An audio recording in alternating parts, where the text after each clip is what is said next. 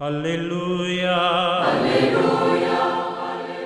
Hola, ¿qué tal queridos amigos? Aquí estamos en esta reflexión, en este día de la fiesta de la ascensión del Señor, que hoy día se nos presenta en la versión de San Mateo, quien concluye su evangelio con esta narración de la aparición del resucitado a los once en Galilea.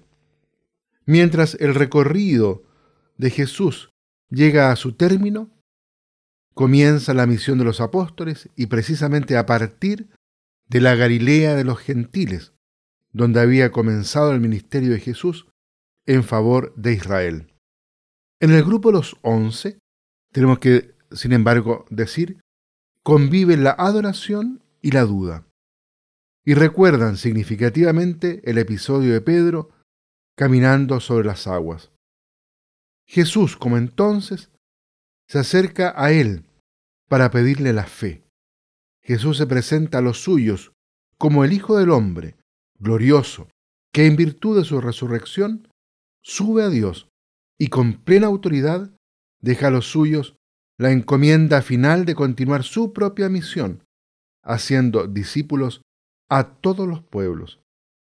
Este discipulado se llevará a cabo mediante la inserción en la realidad viva de Dios, que es Padre, Hijo y Espíritu Santo. Y esto sucede a través del sacramento del bautismo y la observación de todo lo que Jesús ha enseñado, pedido y mandado.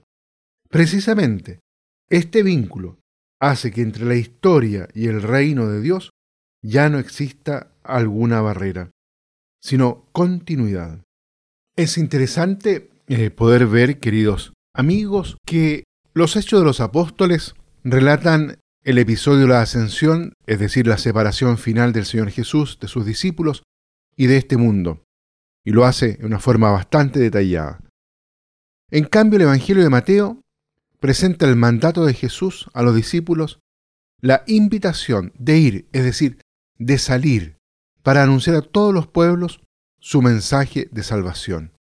Salir se convierte, por lo tanto, en la palabra clave de la fiesta de hoy.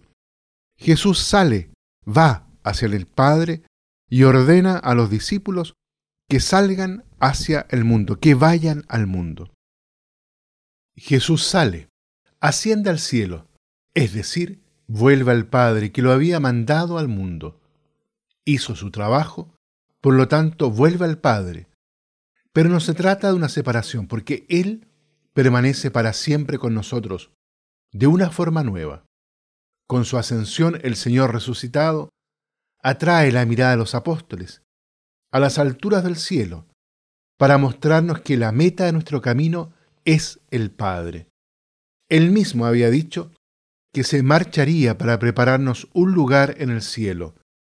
Sin embargo, Jesús permanece presente y activo en las vicisitudes de la historia humana, con el poder y los dones del Espíritu Santo.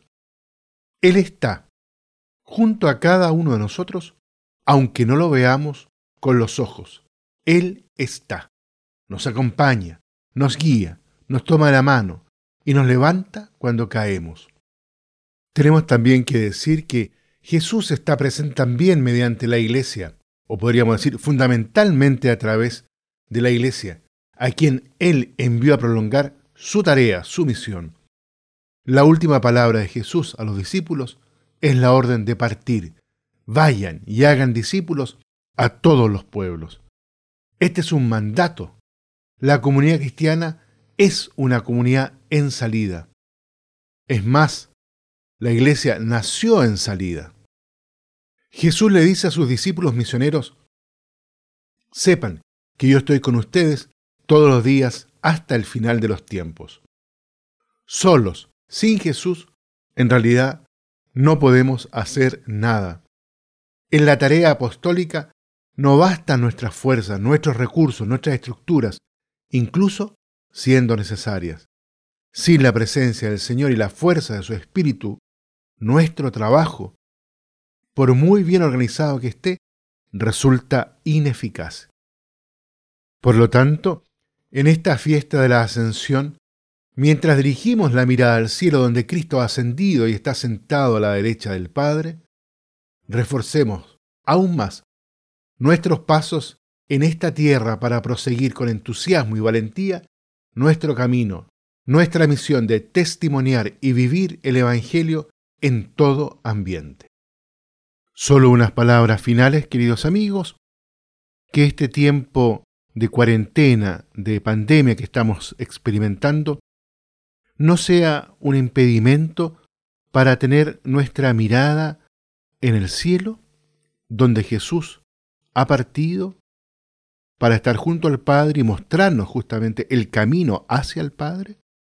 Y por otra parte, que podamos nosotros también tener nuestra mirada, nuestros pies muy bien puestos aquí en esta tierra, la que tenemos que seguir trabajando y haciéndola que se transforme cada vez más en el reino que el Señor ha venido a predicar.